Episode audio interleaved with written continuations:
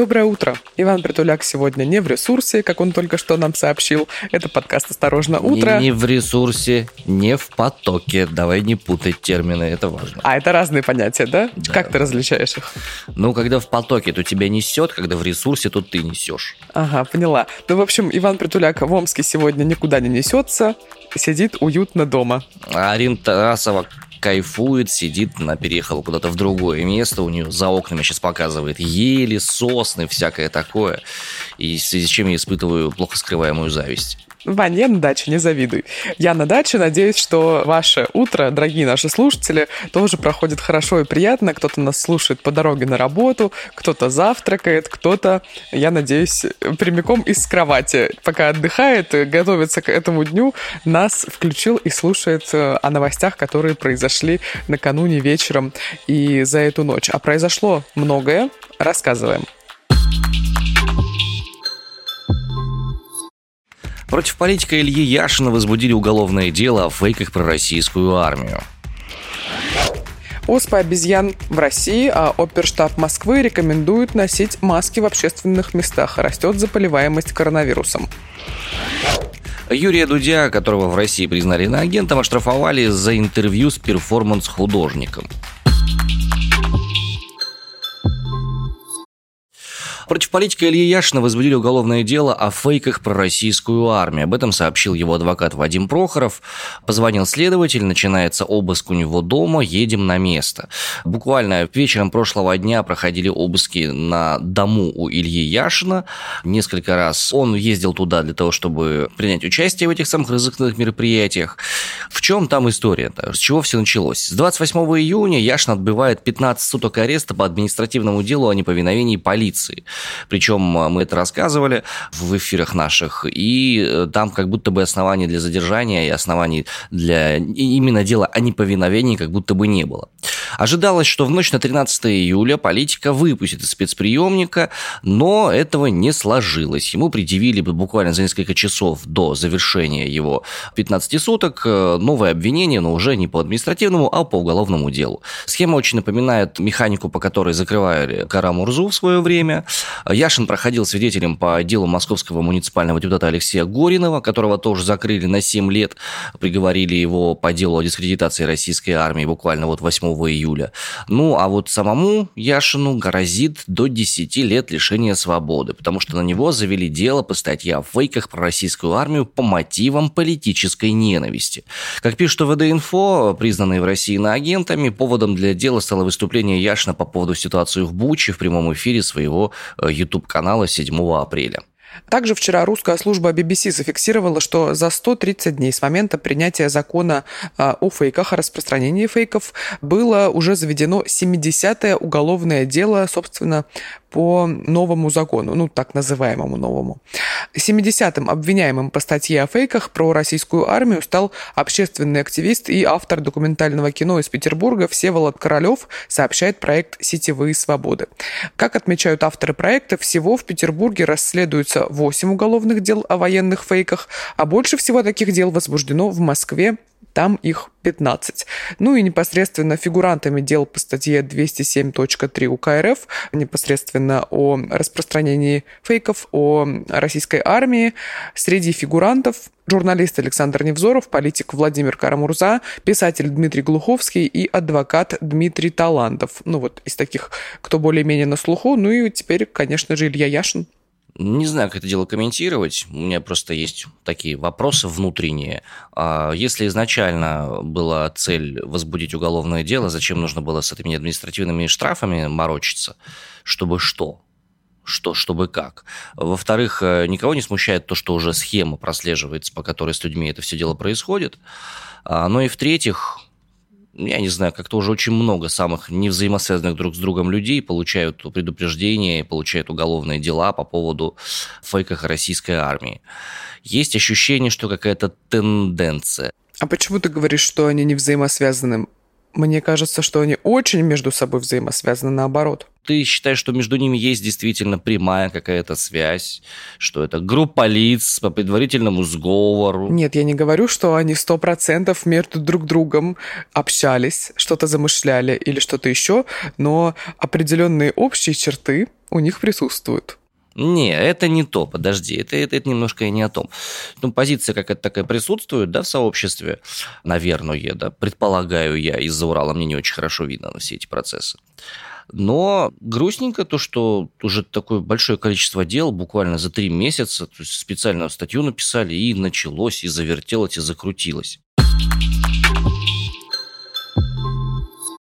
В России выявили первый случай заражения оспой обезьян. Нашли ее у молодого человека, который вернулся из поездки по Европам. Заразившегося изолировали, медики оценивают его состояние, говорят, что ништяк удовлетворительное. Об этом сообщают РБК в пресс-службе Роспотребнадзора. В ведомстве в Роспотребнадзоре уточняют, что болезнь проходит в легкой форме, угрозы жизни нету, его парнишку изолировали, и находится он в нормальном удовлетворительном состоянии. Люди, с которыми он общался, находится под медицинским наблюдением. Напомним, что оспа обезьян – это вирусное заболевание. Симптомы ее похожи на те, что наблюдались раньше у пациентов с натуральной оспой, но менее серьезны. Температура, мышечные боли, характерная сыпь и зуд. А, проходит оспа обезьян обычно самостоятельно, но люди со слабым иммунитетом, дети и беременные могут переносить это заболевание тяжелее. Месяца полтора-два назад в Роспотребнадзоре говорили о том, что в России не будет оспы обезьян, неоткуда ей тут появиться, неоткуда абсолютно. Ну вот, прошло немного времени, а она тут как тут. Оперштаб Москвы также рекомендовал носить маски в закрытых помещениях, потому что растет заболеваемость коронавирусом в столице. А также штаб призвал пожилых людей и пациентов с хроническими заболеваниями пройти вакцинацию или ревакцинацию от коронавируса. В Москве наблюдается рост заболеваемости ковидом. За прошлую неделю количество новых случаев заражения выросло на 57% по сравнению с предыдущей неделей. В штабе пояснили, что заболеваемость выросла из-за штамма штаммов коронавируса BA4 и BA 5. Интересные подробности, кстати, про коронавирус. Вот, например, один из экспертов, иммунолог, который комментировал вспышку коронавируса очередную в мире, говорит о том, что ничего сверхудивительного не происходит. Дело все в индийском штамме, который появился еще в апреле месяце, и нашли его в городе Мумбаи. Ну и в целом, то, что в городе Мумбаи что-то нашли, достаточно неудивительно, потому что, ну, там, конечно, Самый густонаселенный город мира, типа того, с худшим состоянием гигиены. Да, там огромное количество людей живет, а, антисанитария на улицах, мусор, вот это все. Но все-таки Мумбай развивается, как и Индия целиком. Мне просто не нравится вот это все стереотипизированное такое мышление о а, азиатских странах, но то, что там грязно, все-таки отрицать не стоит. Конечно, не думаю, что мусор вызывает как бы особое развитие коронавируса, но все-таки вот такая антисанитария присутствует. В Турции тоже э, резкий рост заболеваемости коронавирусом. Власти предупредили, что число заражений ковидом в стране увеличилось в 8 раз с мая. По мнению министра здравоохранения, это объясняется двумя причинами. Первая – это отмена обязательного масочного режима, а вторая – закрытие прививочных кабинетов. Например, в январе во многих городах Турции в туристических особенно, можно было спокойно, как бы свободно и турист, и гражданин Турции мог зайти, сделать прививку, которая в том числе Pfizer там ставили и так далее, возом одобренную. Вот сейчас, э, судя по всему, прививочные кабинеты эти закрыли. Ну и эксперты говорят, что те россияне, которые сейчас в Турции отдыхают, через 2-3 недели примерно рост заболеваемости особый также будут отмечать и в России, потому что туристы из Турции привезут его э, коронавирус, я имею в виду, на нашу родину. Ты заметил, у нас новости цикличны. Мы говорим либо о задержаниях, о судах, о каких-то, значит, всех этих историях, связанных с законом. И также у нас есть вторая сторона медали, связанная с коронавирусом, заболеваниями. Вот оспа обезьян еще добавилась. Mm, да, такие моменты хочется э, фокус внимания куда-то в другую сторону придвинуть, но, господа, нет у нас для вас другого глобуса. Уж извините. Суд оштрафовал Юрия Дудя, классного парня и иноагента, за интервью с перформанс-художником Федором Павловым Андреевичем. Мировой судья судебного участка 271 района Лефортово города Москвы признал Дудя виновным в нарушении части 2 статьи 6.21 КУАП, а именно пропаганда нетрадиционных сексуальных отношений среди несовершеннолетних в интернете. Назначили ему наказание в виде штрафа 120 тысяч рублей. Федор Павлов Андреевич был ведущим телепрограммы до 16 и старше, был редактором журнала «Молоток» и театральным режиссером. В настоящее время он проживает в Бразилии. Интервью вышло на Ютубе в марте 2021 года, набрало оно почти 4 миллионов просмотров. А Павлов Андреевич открытый гей, но интервью не было посвящено теме гомосексуальности, ни в коем разе. Ранее суд возвратил протокол полиции как составленный с нарушениями, в полиции исправили эти нарушения, и вот парню вынесли штраф в размере 120 тысяч. Защищает Юрия Дудя адвокат Ильнур Шарапов, решение суда будет обжаловано, но судя по тому, что мы наблюдаем, теперь даже разговор, даже сам факт наличия людей нетрадиционной ориентации может считаться уже пропагандой. Причем закон обсуждать начали только этим летом, а интервью вышло прошлой зимой. Задним числом. Нет, не задним числом. Это пропаганда нетрадиционных отношений среди несовершеннолетних. Это уже давно история была в КОАПе, эта позиция. Просто как они определили, что именно несовершеннолетних... Неважно, короче, кого я спрашиваю, там как надо, так и определили. Что я в самом деле как маленький задаю вопросы. Господа, на мгновение переметнемся от политических вестей к э, вестям экономическим. Тут внезапно прикольная штука произошла на фондовой бирже. На международном рынке курсы доллара и евро сравнялись впервые с декабря 2002 года. Впервые за 20 лет доллар и евро стали стоить примерно одинаковую сумму денег. Произошло это во время торгов, они были равны в течение всего нескольких минут, после этого евро немножко подорожал. В настоящий момент на московской бирже курсы тоже почти равные, евро немного дешевле доллара. Это вообще какой-то исторический момент. Я тоже смотрела с утра курсы валют, и доллар действительно был дороже примерно на 10 копеек. В настоящий момент у нас доллар США стоит 58 рублей 85 копеек, евро 58 рублей 76 копеек, там ну, с небольшими нюансиками. Да, но это на момент 6 утра по Москве. С чем связывают эксперты такое падение евро? Вообще говорят, что все это последствия спецоперации в Украине и растущих цен на российский газ на фоне остановки газопровода «Северный поток-1» на плановое техобслуживание. Европейским потребителям теперь придется платить больше за импортируемые товары, в то время как европейский экспорт станет более привлекательным на международных рынках. Apple впервые оштрафовали за отказ локализовать данные россиян. Мировой суд Таганского района Москвы оштрафовал компанию на 2 миллиона рублей. Представители Apple заявили в суде, что Apple Inc., на которую составили административный протокол, не занимается обработкой персональных данных, за это отвечает другое юрлицо. А также Московский суд оштрафовал Zoom на миллион рублей по аналогичному протоколу. Дело в том, что 1 июля был срок, в который вот эти все IT-гиганты должны были отчитаться о переносе персональных данных россиян в Россию. Google, Facebook, Twitter этого не сделали. Судя по всему, их ждут очередные штрафы впереди. С 2014 года у нас в стране действует закон о локализации данных российских пользователей. Он требует от компаний, которые работают с данными россиян, хранить эти базы данных на серверах в России. Ответственность за нарушение этого закона появилась в административном кодексе только спустя пять лет после его принятия в 2019 году. И юрлицам за нарушение грозит штраф от 2 до 6 миллионов рублей. Ну, несложно догадаться, почему нужно хранить персональные данные россиян на серверах в России. Национальная безопасность, да.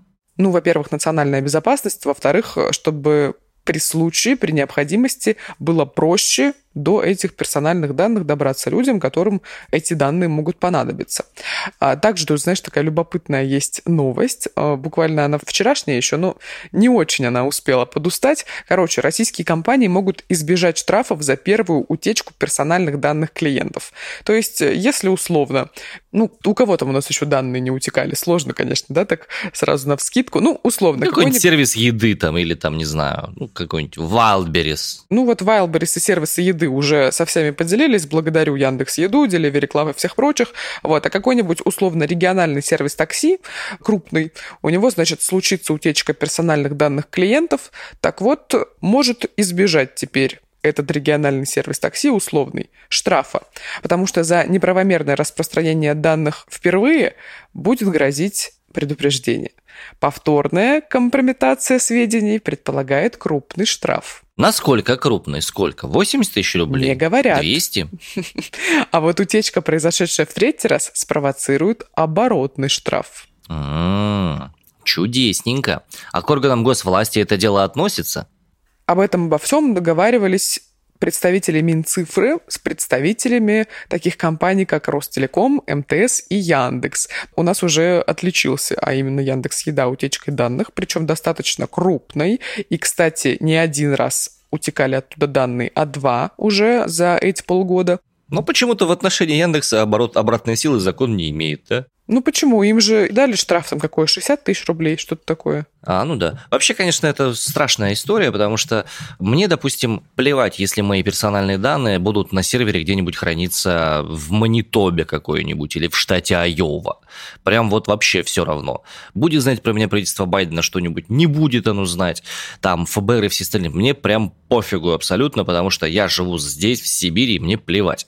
Но если здесь на территории Российской Федерации кто-то получит доступ к моим персональным данным, а такие вещи, я так понимаю, уже происходят периодически, то... Да уже получили. Это гораздо больше вызывает напряжение. Вот, допустим, почему я задаю вопрос про госорганы. Стоило мне подать заявление о регистрации себя как индивидуального предпринимателя, только заявление. Я еще даже никому не звонил, даже в поисковиках у меня нигде не было ничего по поводу того, что я планирую открывать ИП, как мне махом стали звонить на мой личный номер телефона самые разнообразные банки с предложением предложениями открыть счет ИП именно у них. Тиньков, Точка, Сбер, то все пятое десятое. Я никаких данных не оставлял нигде. У меня было только заявление, поданное в налоговую. Из чего я делаю вывод, что в налоговой кто-то взял и слил мои личные данные, имя, номер телефона и желание мое открываться как ИП каким-то сторонним продаваном или в какую-то стороннюю базу данных. Что будет за это налоговой? Да ничего не будет. А вот это можно обжаловать? Подать заявление в суд, например, за то, что распространили твои персональные данные? Ну, во-первых, надо доказать, что это именно так произошло. Да, по объективным признакам я понимаю, что это, ну, а вариантов не было больше. Ну, то есть, как бы, ну, не было. А вот тут, понимаешь, такая история. И завершим мы на странной, смешной относительно ноте. В Одессе подписали петицию о замене памятника Екатерины II на памятник Биллу Херингтону. Набрала она нужное количество голосов, и теперь ее должен будет рассмотреть президент Украины Владимир Зеленский. В начале июля на сайте электронных петиций Украины появилось предложение убрать памятник основателям Одессы и поставить на его место статую актера из э, фильмов для взрослых, который позже стал героем гачи-мучи мемов. Авторы заявили, что Екатерина II нанесла большой вред украинской государственности и культуре, положение, с которым, ну, субъективно я категорически не согласен, ну, это ладно, это дело мое. Поэтому Одессе нужен памятник Херингтону. Какое он воздействие на украинскую культуру произвел, я, честно говоря, не знаю. Конечно, это довольно смешной, персонаж довольно смешной, прям скажем, но надо иметь в виду, что ставить ему памятник как будто бы кажется, ну, странноватым. А чем, Ваня, персона Херингтона примечательна в целом? В целом, то, что он, как тебе сказать, э, легендарен в определенных кругах. Он, еще раз тебе скажу, он участник фильмов для взрослых, причем не тех, которые там про серьезные взрослые темы, а вот самых, что ни на есть, таких вот прямо. То, что сугубо 18+, даже 21+, и вообще лучше их не смотреть. Примечателен он тем, что он стал мемным лицом в интернете, стал так называемым героем гачи-мучи мемов. Что такое гачи-мучи? Не надо гуглить, пожалуйста, я вас умоляю, просто слезно. По крайней мере, когда дети рядом, не надо это гуглить. Есть вещи, которые в интернете не надо гуглить, поверьте на слово. Мы, понятно, в новостях сталкиваемся со всяким разным, но прям не стоит этого делать. Ну вот даже я не гуглила, что такое гачмучи. Возможно, и не надо. Ваня и накануне вот погуглил, и сейчас прям откровенно советует, рекомендует этого не делать. Пока работал на радио, я окунулся во все возможные форматы современной культуры. Кое-какие вещи я уже не смогу развидеть никогда в жизни, но вот это вот одна из тех вещей. Вот. А, ну и, собственно, мемы. Да, мемы. Он прекрасен мемами своими. Замена как, на мой взгляд, вообще неравнозначная, но, опять же, это не мое дело, потому что есть жители Одессы, есть 25 тысяч подписей, которые они собрали под этим обращением, и это их личное дело, чего у них там должно стоять, чего у них там стоять не должно. Что в контексте качемучи мемов выглядит достаточно странно. Ладно, не будем об этом, все, хватит. Новость странная, короче, но довольно веселая на самом деле, потому что хотя бы загуглить, кто он такой, есть смысл, посмотрите, поржете. 28 июля в 18.00 у нас пройдет открытая запись на YouTube-канале «Осторожно, подкасты». Присоединяйтесь, а если вы хотите, чтобы ваш голос прозвучал в нашем выпуске, который мы будем записывать в прямом эфире, присылайте нам ваши аудио-вопросы, пожелания, не знаю, комментарии, все что угодно. Критику, критику обязательно. Критика, да, Иван главный по критике. Первая ссылка в описании на наш телеграм-бот, куда все это можно отправлять. Текстовые сообщения тоже очень очень и очень ждем. Пока что, знаете, у нас складывается такой портрет крайне интеллигентного слушателя нашего. И почему-то я вот думала, что нас больше девушки слушают, а оказывается, у нас так много слушателей мужчин. Вот, например, написал нам Александр, психолог из Тюмени. Написали нам также еще и другие наши слушатели, которым мы передаем огромное спасибо и большие приветы. Пишите тоже ваши вопросы, пожелания, критику. Иван, я напомню, по ней главный. В общем, очень ждем и приходите на открытую запись. У нас все. Пока. Пока-пока.